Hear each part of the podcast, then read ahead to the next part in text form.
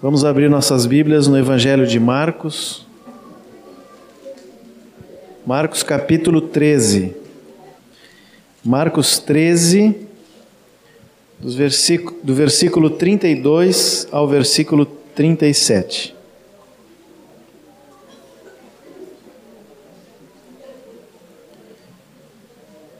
Marcos 13, 32 a 37.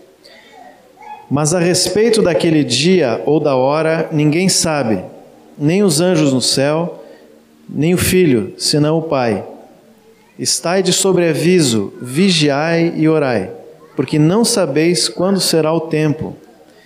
E é como um homem que, ausentando-se do país, deixa a sua casa, dá autoridade aos seus servos, a cada um a sua obrigação, e ao porteiro ordena que vigie. Vigiai, pois, porque não sabeis quando virá o dono da casa, se à tarde, se à meia-noite, se ao cantar do galo, se pela manhã, para que, vindo ele inesperadamente, não vos ache dormindo. O que, porém, vos digo, digo a todos: vigiai. Amém. Esse texto nos fala sobre o retorno do Senhor, a sua segunda vinda.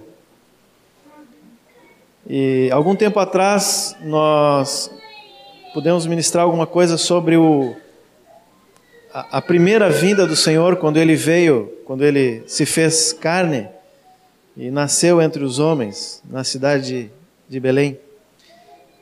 E naquela ocasião nós mencionamos que hum, o povo de Israel tinha muitos, é, muitas profecias na, no Velho Testamento, na, na, na palavra que eles tinham até então sobre o Messias. Como viria o Messias, é, quem ele, que obra ele faria, que tipo de homem seria.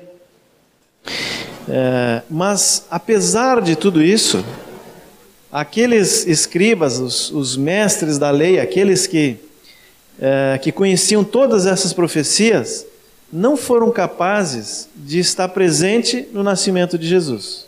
Né? Eles até disseram lá para os reis que vieram, para os príncipes que vieram lá do Oriente, aonde ele nasceria, mas não estavam lá. Ao contrário, né, é, é, algumas pessoas mais simples, homens bem simples, como aqueles pastores que estavam no campo, eles receberam as boas novas e saíram correndo e viram um menino que tinha nascido, o Messias.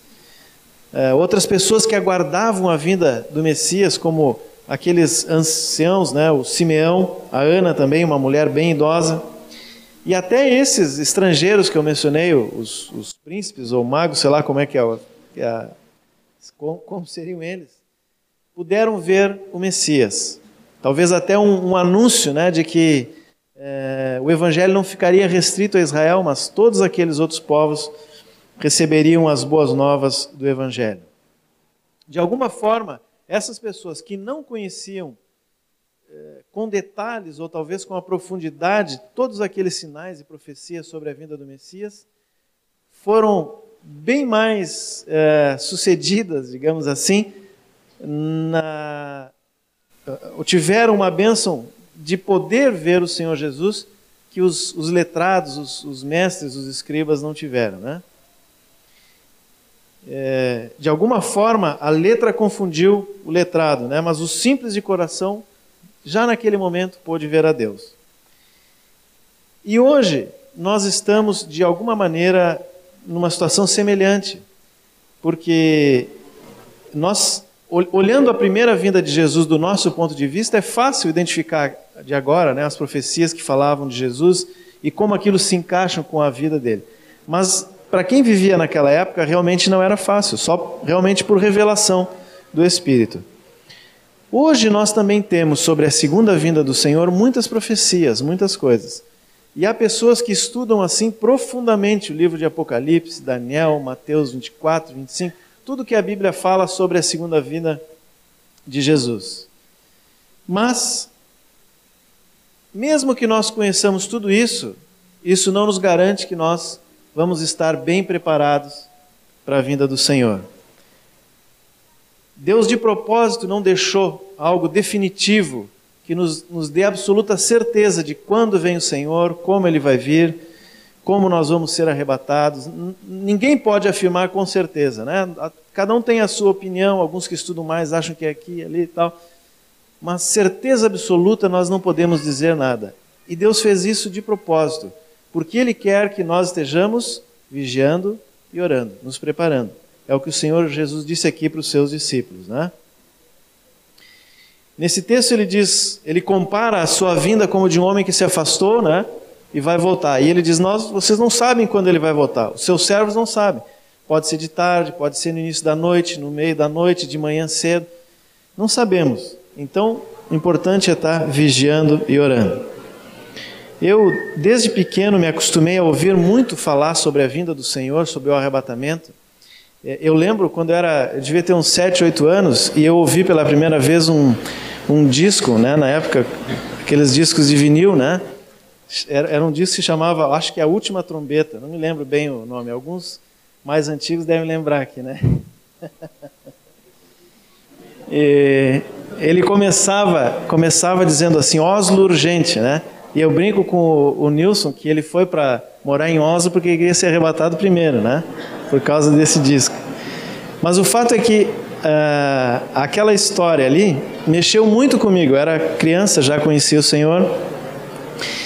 Porque eu lembro que muitas pessoas que no, no, na história que é contada no disco, é uma, é uma narração de como seria o arrebatamento.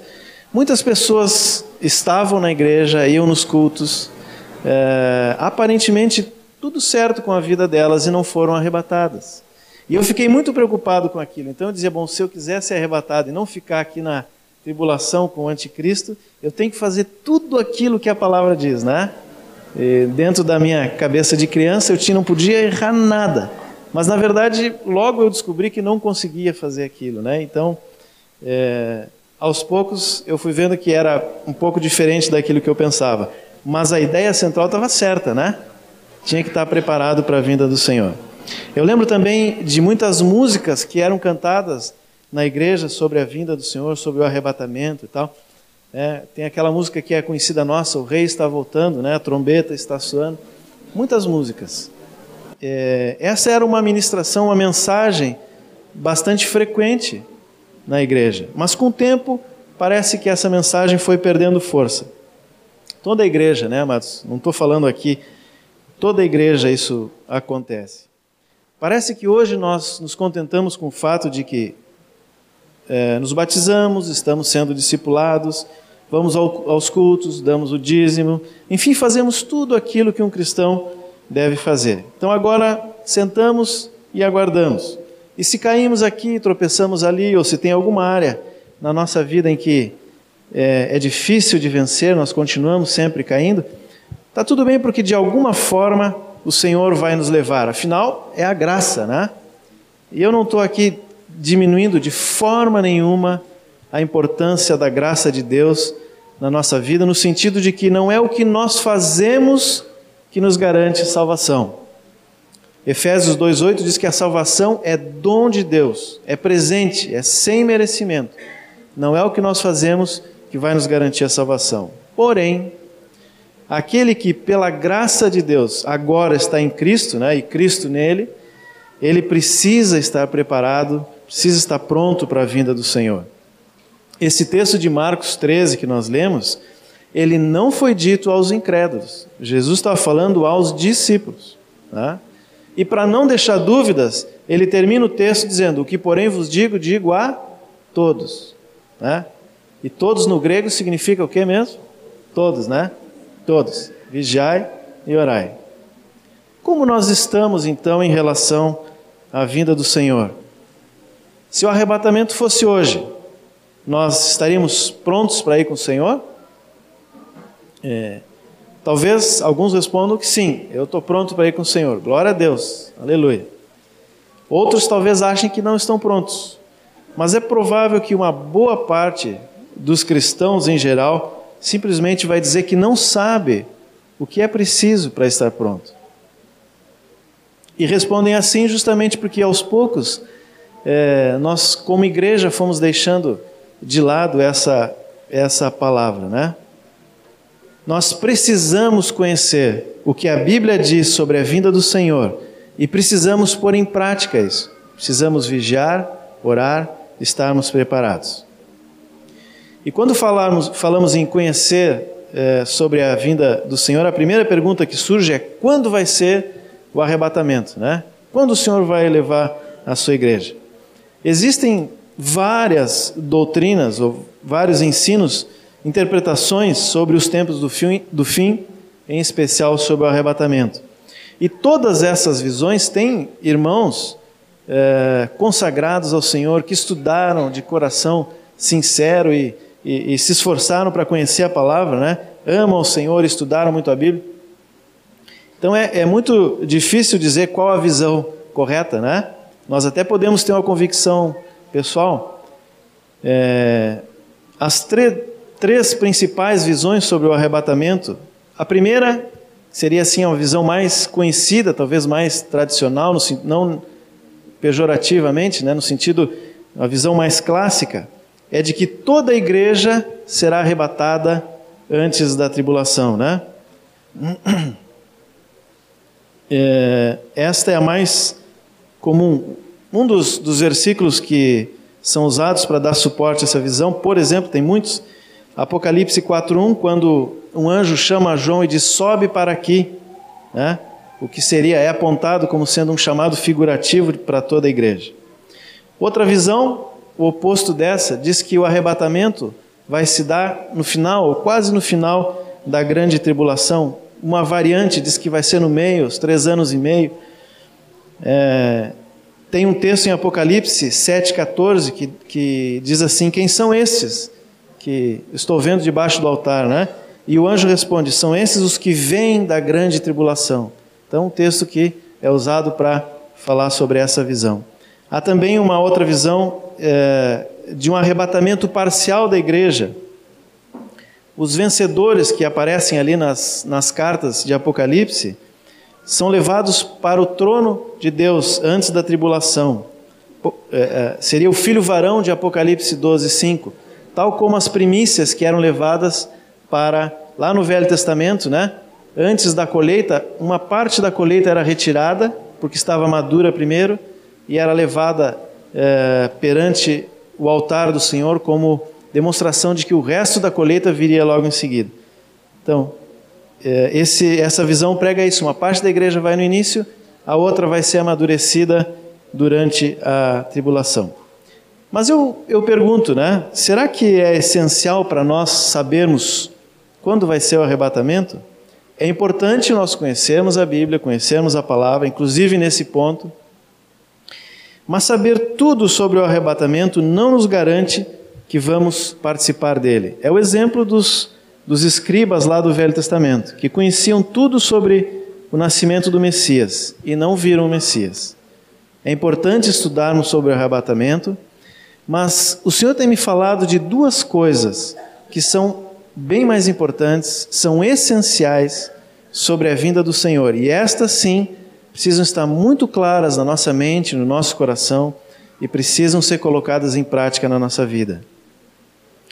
A primeira coisa é que estar pronto para a vinda do Senhor significa estar maduro, maduro, maturidade. E a segunda é que Deus espera, até poderia dizer, Ele precisa que nós estejamos amadurecendo, sendo maduros. Agora, quando falamos de maturidade, é, é, é preciso entender que maturidade não é tempo de igreja, né? tempo de conversão, não é conhecimento, já falamos. Não é experiência. Podemos pensar assim, não, mas eu sou experiente nas coisas de Deus, tal, então eu sou maduro. Não são manifestações, os sinais. É, todas essas coisas elas podem contribuir para o amadurecimento, mas não significam em si mesmas que nós somos maduros segundo o que diz a palavra. Se fosse assim, um novinho na fé ele não poderia estar pronto para a vinda do Senhor. Tá? mas eu creio que todos, até alguém que se converteu um dia antes, ele pode estar pronto para a vinda do Senhor. O que significa então essa maturidade? Vamos ler um texto de Efésios. Efésios 4, texto bastante conhecido nosso. Efésios 4, de 11 a 16.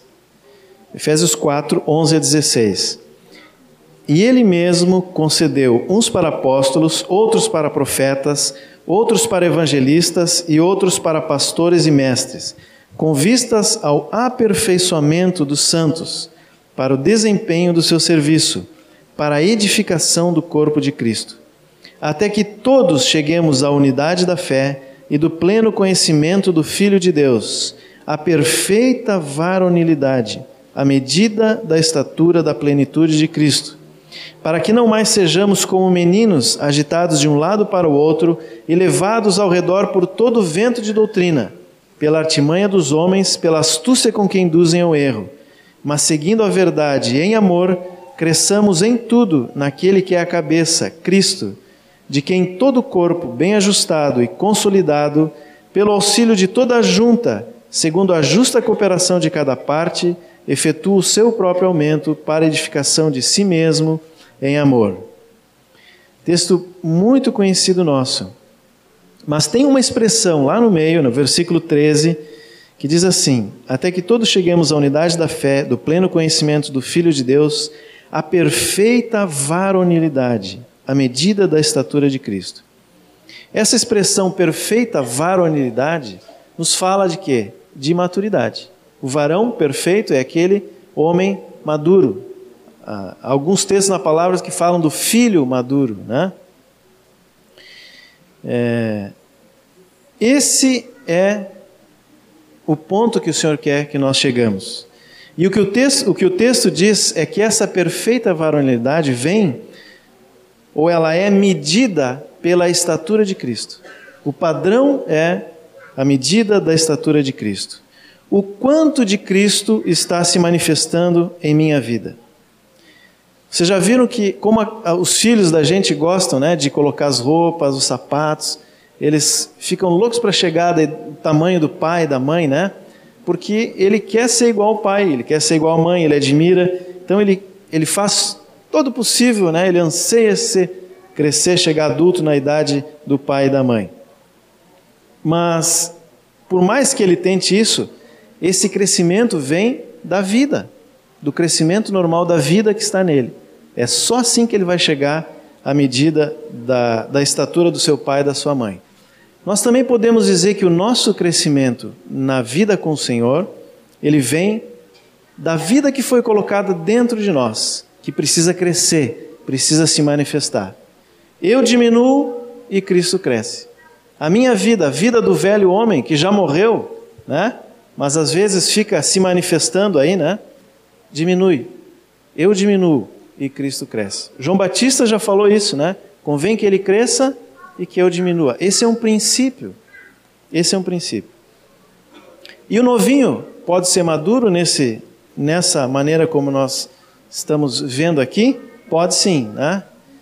Ele pode saber muito pouco sobre o Senhor, sobre a vida cristã.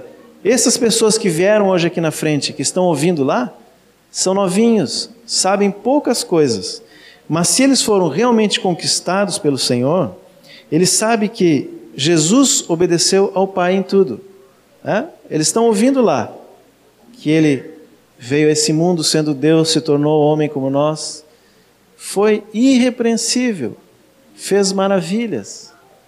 Eles estão ouvindo tudo lá sobre Jesus. Bom, se Jesus fez tudo em obediência ao Pai, não fez nada de si mesmo, então cada pequeno mandamento que esse novinho recebe, ele tem prazer em cumprir.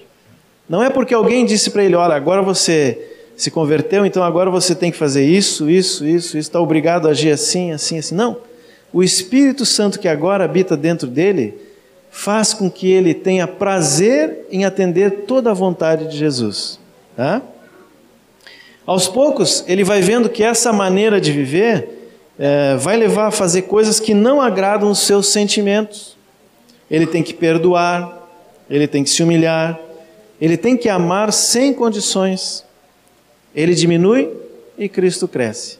A cada novo dia, em cada nova situação, em cada crise, digamos assim, ele tem um novo alvo de maturidade a alcançar. Mas se em cada um desses passos ele deixa Cristo se manifestar, nós podemos dizer que ele está vivendo o processo normal de amadurecimento. Ele está sendo amadurecido na sua vida. E isso não precisa acabar nunca, gente. Nunca. Pode, numa vida cristã normal, começa na conversão e continua sempre. Quando nós paramos, né, vamos ficando para trás ou, ou, ou, de alguma forma abandonamos o Senhor, é, nós saímos daquilo que é a normalidade, porque o Senhor quer que nós, desde o primeiro dia, estejamos crescendo, crescendo, crescendo, a vida dele se manifestando cada vez mais. Quem cresce? É o homem? Não, né? Pelo contrário, o homem diminui. É Cristo que cresce lá dentro e começa a ser visto do lado de fora. Parece o João, parece o Pedro, parece a Maria, mas na verdade é Cristo que está sendo edificado e que está sendo manifestado. Vocês lembram a figura que o Benito usou agora no retiro da luva? Perfeito, né? Aquela muito clara para nós. A luva sozinha não faz nada, mas quando entra a mão, ela pode fazer tudo. Assim também é uma vida cristã normal. Quando a vida de Deus entra no homem, ela que começa a fazer as coisas. E como nós chegamos nesse padrão, né? O próprio versículo diz: pelo pleno conhecimento do Filho de Deus. Não é um conhecimento mental, já sabemos disso, embora seja importante conhecer a palavra, né? ter o domínio daquilo que o Senhor nos diz na palavra, mas é um conhecimento que nos leva a uma intimidade cada vez maior com o Senhor, um relacionamento de intimidade com o Senhor. Se eu vejo o Senhor Jesus como meu Salvador, se eu vejo Ele assim, eu sei que eu não posso confiar em mim mesmo, porque se a salvação vem de Jesus, não é de mim, eu não vou fazer nada de mim mesmo. Se eu vejo a Jesus como meu Senhor, então eu não vou ter dificuldade de obedecer Ele, porque o servo não questiona a vontade do seu Senhor.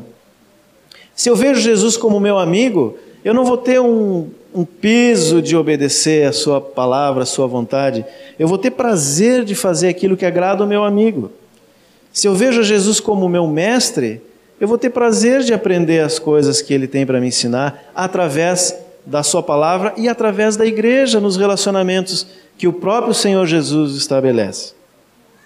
E isso começa desde o início da vida cristã. Né? Mais uma vez, dá para dizer que o novinho e o, e o mais experiente, mais antigo, estão na mesma posição nesse sentido, né?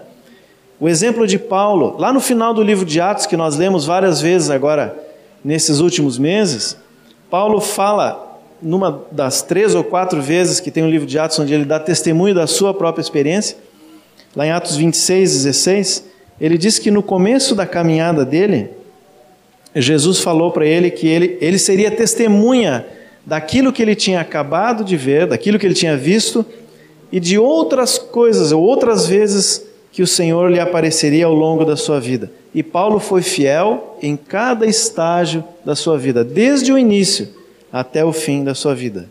Quanto mais profunda era a visão de Cristo que Paulo tinha, maior era o comprometimento dele. Né? E assim também é conosco. É essa visão que vai gerar a unidade da fé, que o próprio versículo 13 fala, a unidade da fé, do pleno conhecimento de Cristo. A igreja não vai se unir eh, está pronta para ir com o Senhor, porque as doutrinas vão ficar mais parecidas, né? Vamos fazer um concílio de todas as igrejas, né? todos os, os cristãos, e vamos tirar uma doutrina igual para todos. Não. Obrigado. É, é quando nós vemos a Cristo como cabeça. Todo aquele que foi conquistado pelo Senhor tem essa visão de Cristo, Ele como cabeça, nós como corpo, membros uns dos outros. Se um sofre, todos sofrem. Se a cabeça ordena, todo o corpo obedece. Só o pleno conhecimento dele pode gerar essa unidade da fé. E continuando o texto, né? Aquele que é maduro, aquele que está amadurecendo, nesse sentido do que nós lemos, em qualquer estágio da sua vida, desde o início até o fim, ele não se deixa levar por qualquer vento de doutrina, ele não cai no engano. Por isso, o trabalho daqueles homens dons que tem ali né, no capítulo 4 de Efésios, apóstolos, profetas, evangelistas, Paulo diz que é para ordenar o corpo, mas o crescimento não depende deles. O crescimento depende do próprio corpo. Versículo 15: Seguindo a verdade que é Cristo, a cabeça do corpo, e todos bem ligados e consolidados, vem o crescimento. Quem vive assim desde o primeiro dia da sua conversão está experimentando amadurecimento constante e está sendo aprontado para receber o Senhor. Então, ser maduro é deixar que Cristo cresça dentro de nós e que ele se manifeste. A vida que está em nós vai crescendo, a minha própria vontade vai diminuindo e Cristo vai se manifestando. Interessante que, independente da visão que se tenha quanto ao arrebatamento, é, nós podemos dizer que, pelo menos nessas três que falamos aqui, é, o, essa, o ser maduro, estar pronto, está presente ali também. Se nós pegarmos a primeira visão, né, de que toda a igreja vai ser arrebatada antes da tribulação, é, nós vamos pensar assim, mas quem é a igreja? Todo aquele que fala de Jesus, que tem uma camiseta que diz assim, né, Jesus é meu Senhor, e é, por favor, irmãos, é importante ter, não, não, não ninguém, não estou criticando nada, né? Muito importante ter. Mas o que determina uh, quem é a igreja? Em algum ponto, algum critério né, de maturidade, de estar pronto, é, vai fazer a diferença de quem é a igreja e de quem está visitando, né, de quem está por perto ali. Na visão do arrebatamento depois da tribulação, bom, essa não preciso nem falar muito, né, porque durante o fogo lá do, do anticristo, toda a igreja vai amadurecer, a não ser aqueles que, que caiam realmente, que a palavra fala que muitos irão cair. Arrebatamento parcial também, né? Aqueles que amadureceram primeiro vão primeiro com uma finalidade, os outros vão para o encontro do Senhor nos ares, como Paulo fala lá em Tessalonicenses. Então, dentro dessas três visões, dessas três visões, independente de, da qual nós vamos adotar ou seguir, nem sei se precisamos adotar, mas uma coisa é certa: eu só vou estar com o Pai quando eu tiver a medida da estatura de Cristo. Ou será que o velho homem vai habitar com Deus? Vocês acham isso? Adão vai habitar com Deus? Não vai, né? Quem é que pode estar na presença do Pai? Cristo. Todos aqueles que estão em Cristo e Cristo nele, né? Esses vão estar diante do Pai. E o segundo ponto é que o Senhor precisa que nós amadureçamos. Talvez seja um pouco forte, né? Dizer assim, o Senhor precisa. É, Deus não precisa nada de nós, né? Podemos dizer assim, Ele é, Ele é Deus, Ele é Criador de tudo. Mas, se nós pensarmos na ótica do propósito do Senhor, Ele precisa que nós estejamos sendo amadurecidos. Nós costumamos pensar em arrebatamento e segunda vinda, milênio e todas essas coisas que dizem respeito aos tempos do fim, normalmente na ótica do bem que nós vamos receber, né? Em certo sentido, isso é verdade. Paulo diz que nós precisamos ter esperança. Se não temos esperança, a nossa fé é vã. Mas qual é a nossa esperança? Será que a nossa esperança é escapar da grande tribulação pelo arrebatamento? Bom, é, eu quero realmente escapar da grande tribulação, né? Não sei se, se o senhor quer isso também. Mas interessante que em Atos, várias vezes nós vemos o testemunho de Paulo sobre a sua esperança, mas em nenhuma dessas vezes, me corrija se eu estiver errado, mas eu não lembro realmente, em nenhuma dessas vezes Paulo é, fala sobre o arrebatamento como sendo a sua esperança ele fala sempre na ressurreição. E cada vez que ele falava sobre ressurreição, gerava uma polêmica, né? Ele falava para os judeus sobre ressurreição, aí tinha lá os fariseus que acreditavam na ressurreição, os saduceus não, já virava uma, uma confusão. Ele falava, estava falando para os gregos lá em Atenas, né? eles estavam todos ouvindo, interessados no que Paulo estava falando, até o ponto em que ele falou da ressurreição. Quando falou da ressurreição, alguns disseram: Olha, Paulo, sobre isso nós vamos te ouvir outra hora, tá? Mas eu vou embora que eu tenho coisa mais importante para fazer. Outros não, outros ouviram, olha, nós queremos ouvir mais. E ali surgiu uma igreja, né? É, os romanos também, aqueles governantes para que Paulo falou, ele ia contando o testemunho dele. Quando chegava na ressurreição, pronto, perdi a audiência, né? E por que isso? Eu creio que isso acontecia porque a ressurreição ela aponta para o fim do domínio daquilo que é natural sobre o que é espiritual. Né? Todos nós é, sabemos que esse corpo, a não ser que sejamos arrebatados com o Senhor, mas se o Senhor não vier dentro do tempo que nós temos para viver nesse mundo, essa carne vai, ela está se corrompendo dia a dia, o nosso homem exterior se corrompe dia a dia. Né? É, e um dia a morte vai vencer o nosso corpo, né? Que foi criado por Deus. Sabemos que é por causa do pecado, mas a morte vai vencer. Mas a Bíblia fala que um dia nós vamos ressuscitar. Isso é a vitória do, do é o fim daquilo que é natural, do poder do pecado, é o fim completo. Tem um texto em 1 Coríntios 15, podem ficar com o livro de Efésios marcado aí, porque nós vamos voltar para ele. Mas vamos dar uma olhadinha o que Paulo fala em 1 Coríntios 15, muito claro sobre isso. 1 Coríntios 15, 22 a 28. Texto conhecido também nosso. Porque assim como em Adão todos morrem, assim também todos serão vivificados em Cristo. Cada um, porém, por sua própria ordem. Cristo as primícias, depois os que são de Cristo na sua vinda.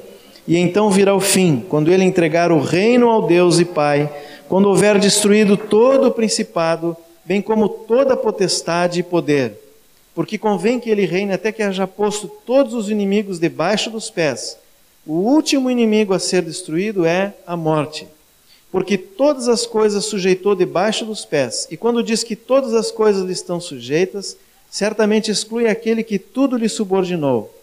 Quando, porém, todas as coisas lhe estiverem sujeitas, então o próprio Filho também se sujeitará aquele que todas as coisas lhe sujeitou, para que Deus seja tudo em todos. O que Paulo está dizendo aqui é que todos que nasceram de Adão morreram, mas em Cristo, todos que estão em Cristo vão ser vivificados. Primeiro, o próprio Cristo, que venceu a morte e ressuscitou. Por isso, ele é as primícias dos que dormem.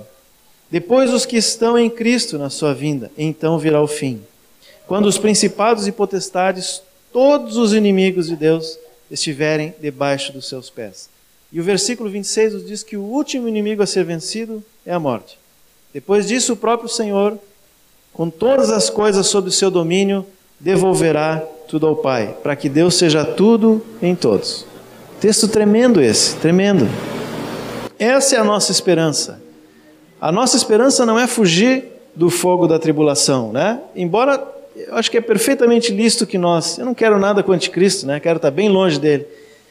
Mas, mesmo independente de qual seja a visão sobre o arrebatamento, mesmo que tenhamos que passar pela grande tribulação, nossa esperança é que um dia nós vamos ressuscitar e todos os inimigos de Deus vão ser colocados debaixo dos pés do Senhor. Todo o propósito de Deus vai se cumprir. Todas as coisas vão estar novamente sobre o domínio de Deus. Todo joelho se dobrará, diz a palavra. Essa é a nossa esperança. Essa é a nossa esperança.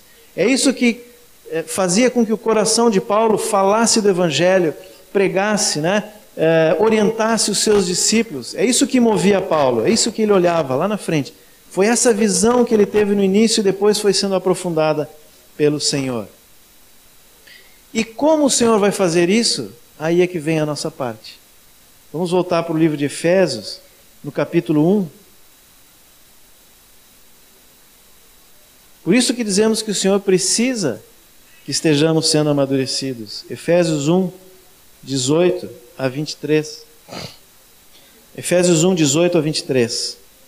Iluminados os olhos do vosso coração, para saberdes qual é, de novo, a esperança do seu chamamento, qual a riqueza da glória da sua herança nos santos e qual a suprema grandeza do seu poder para com os que cremos, segundo a eficácia da força do seu poder, o qual exerceu ele em Cristo, ressuscitando dentre os mortos e fazendo-o sentar à sua direita nos lugares celestiais, acima de todo principado e potestade, e poder e domínio, e de todo nome que se possa referir não só no presente século, mas também no vindouro, e pôs todas as coisas, coisas debaixo dos pés e para ser o cabeça sobre todas as coisas o deu à igreja, a qual é o seu corpo, a plenitude daquele que a tudo enche em todas as coisas. Olha só que texto tremendo esse.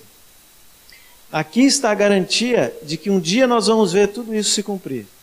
A palavra já diz que o Senhor está sobre todos os principados e potestades. Ele venceu. Ele venceu. Por que não vemos isso agora? Porque o meio que Deus achou para concluir esse seu propósito é através da igreja. É o que nos diz o versículo 22. 22. E pôs todas as coisas debaixo dos pés, e, para ser o cabeça sobre todas as coisas, o deu à igreja. Todas as coisas estão debaixo dos pés do Senhor, mas quem, quem são os pés do Senhor? Somos nós, a sua igreja. Ele é o cabeça que foi dado à igreja para dominar sobre todas as coisas, sobre principados, sobre potestades. A igreja que é o seu corpo, ela que vai colocar tudo sob o seu domínio. De que forma? Ligados à cabeça, bem vinculados, usando a armadura de Deus, sendo a plenitude daquele que a tudo enche em todas as coisas. O livro de Efésios tem toda essa mensagem. Se nós lemos o livro de Efésios, nós vamos ver como Paulo é, tinha uma revelação assim profunda do propósito de Deus e de como ele faria isso através da sua igreja. No capítulo 3 do, do livro de Efésios, só virar a página, versículos 10 e 11, ele diz assim: Para que pela igreja a multiforme sabedoria de Deus se torne conhecida agora, agora, não é daqui um ano, lá no fim dos tempos, se torne conhecida agora dos principados e potestades nos lugares celestiais, segundo o eterno propósito que estabeleceu em Cristo Jesus, nosso Senhor. Que visão tremenda essa que Paulo teve, né? Que mensagem tremenda essa que ele está trazendo para os Efésios e para nós hoje. Aí, depois de tudo isso que Paulo fala, que vai até o capítulo 4, é, 24, ele começa então a dizer, capítulo 4, 25, por isso deixando a mentira, fale cada um a verdade. Né? Ele fala é, da ordem no lar, né? marido como cabeça, a esposa submissa, os filhos obedientes aos pais, os servos como tem que agir, o patrão como tem que agir com seus empregados, com seus servos. Fica fácil, não fica? Depois de saber que Jesus conquistou todas as coisas e Deus vai completar esse plano através da igreja, fica muito fácil obedecer ao Senhor. Né? Se nós formos para essas orientações que estão aqui a partir do capítulo 4, sem ter essa visão inicial, nós vamos apenas andar na lei. Tá? Vamos andar na lei. Se eu pensar que posso obedecer isso, como eu pensava lá quando vi aquele disco, que eu tinha que fazer tudo certinho para não ficar aqui na grande tribulação, né? Se eu pensar que eu posso fazer isso sem ter essa visão do Senhor Jesus como aquele que venceu a morte, que tem o poder da ressurreição e que habita em mim, aí fica muito difícil.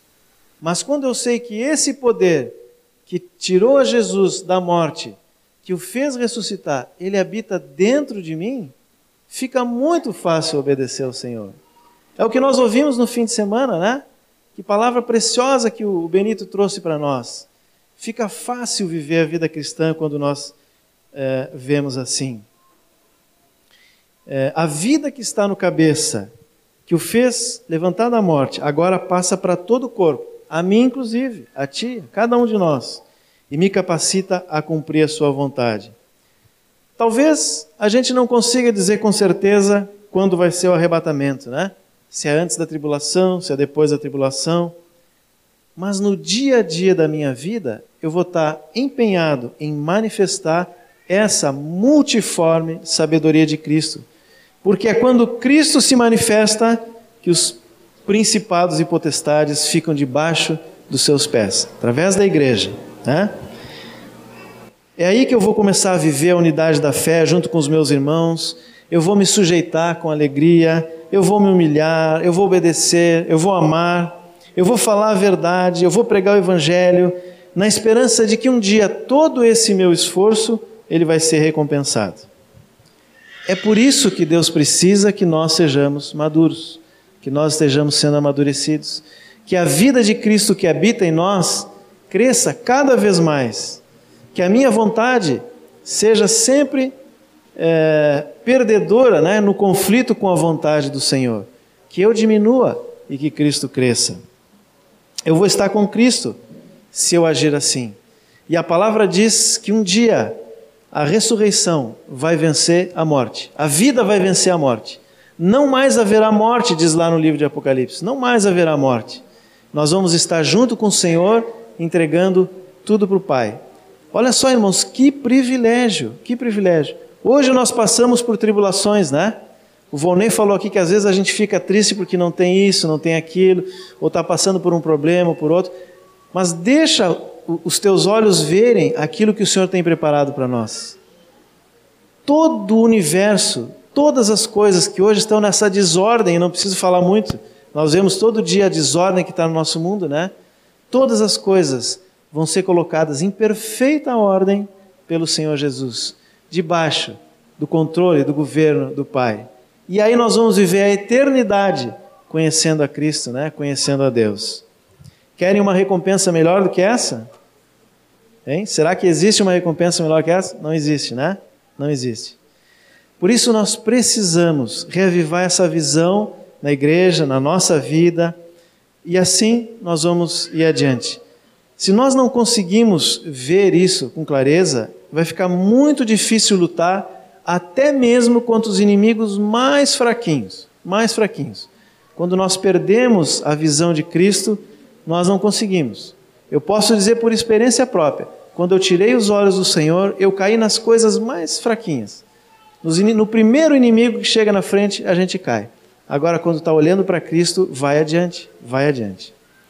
Lá em Hebreus 11, fala dos aqueles heróis da fé, Moisés e todos mais, Abraão, todos que foram mortos, que passaram por dificuldades, as mais diversas formas de dificuldade, e foram amadurecidos no meio da dificuldade. Mas ali diz que eles fizeram tudo isso por um detalhe muito importante, porque eles viram a cidade celestial, a Nova Jerusalém. O que é a Nova Jerusalém? É o lugar onde o homem vai habitar com Deus. Né? Todas as coisas de novo sob o controle de Deus, em perfeita ordem, tudo restaurado, o propósito de Deus cumprido. Eles viram isso e por isso eles puderam enfrentar a dificuldade. Se nós não formos reanimados nessa visão e não reanimarmos os nossos irmãos, né? porque esse é um trabalho que nós precisamos fazer na nossa própria vida e também para os nossos irmãos. Relembrar que nós temos um propósito, não só no papel, né? não só nos livretos, mas a nossa vida diária, ela é guiada pelo propósito do Senhor. Se nós não fizermos isso, nós não vamos adiante.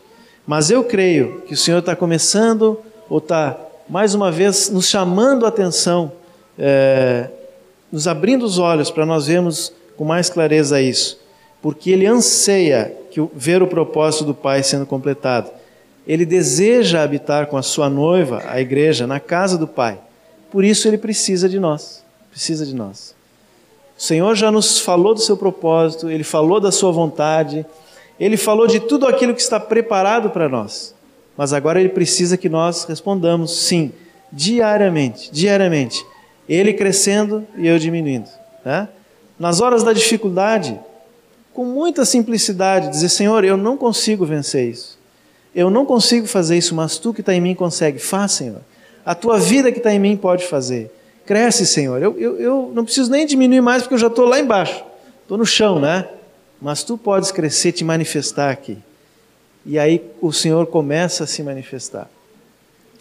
Todos aqueles que fazem isso podem dar testemunho de como a sua vida se torna diferente, como é alegre, mesmo no meio da dificuldade. E o Senhor quer reavivar isso na nossa igreja, né? Na igreja, de um modo geral, nessa congregação, em toda a igreja, de um modo geral, na nossa vida. É, se, ele, se nós vivermos assim, o Senhor pode nos arrebatar amanhã, daqui um ano, podemos morrer e, e, e ressuscitarmos depois, não sei, podemos passar pela tribulação, não sei, né? Mas vamos estar muito tranquilos nas mãos do Senhor. Né? É isso que o Senhor quer que nós estejamos fazendo. Amém? Senhor Jesus, queremos te dar a graça, Senhor, porque nós não estamos caminhando para o nada, Senhor. nós temos uma grande esperança, Senhor. Os nossos olhos já foram abertos um dia, o nosso coração foi conquistado pelo teu propósito, Senhor. Agora reaviva esse calor dentro de nós, Senhor. Reaviva essa visão, Senhor. Se de alguma forma os nossos olhos estão embaçados, se tem alguma coisa que está atrapalhando a nossa visão, limpa, Senhor, os nossos olhos. Nos deixa ver, Senhor, que nós estamos caminhando para o teu propósito, Senhor. Nos deixa ver, Senhor, que nós precisamos manifestar a tua vida, que tu precisa ter liberdade para te manifestar através de nós, Senhor. Nas mínimas coisas da nossa vida, na nossa casa, no nosso trabalho, te manifesta, Senhor. Que a tua palavra seja mais do que teoria, Senhor, que ela seja prática no nosso dia a dia, Senhor. Que realmente nós estejamos diminuindo para que a tua vida cresça, Senhor. E assim nós vamos estar tranquilos, Senhor. No início da noite, no meio da noite, no fim da noite, momento em que tu vier, nós vamos estar prontos para ir contigo. Tranquilos de que fizemos tudo aquilo que tu nos pediste, Senhor. E vamos aproveitar a eternidade contigo, Senhor. Obrigado, Jesus. Obrigado pela tua palavra, Senhor. Fala o nosso coração nessa semana, Senhor. Fala amanhã, quando nós formos trabalhar, quando formos para a escola, para a faculdade, quando vamos ficar em casa. Fala, Senhor. Fala nas pequenas coisas que nós precisamos estar vivendo isso. Amém.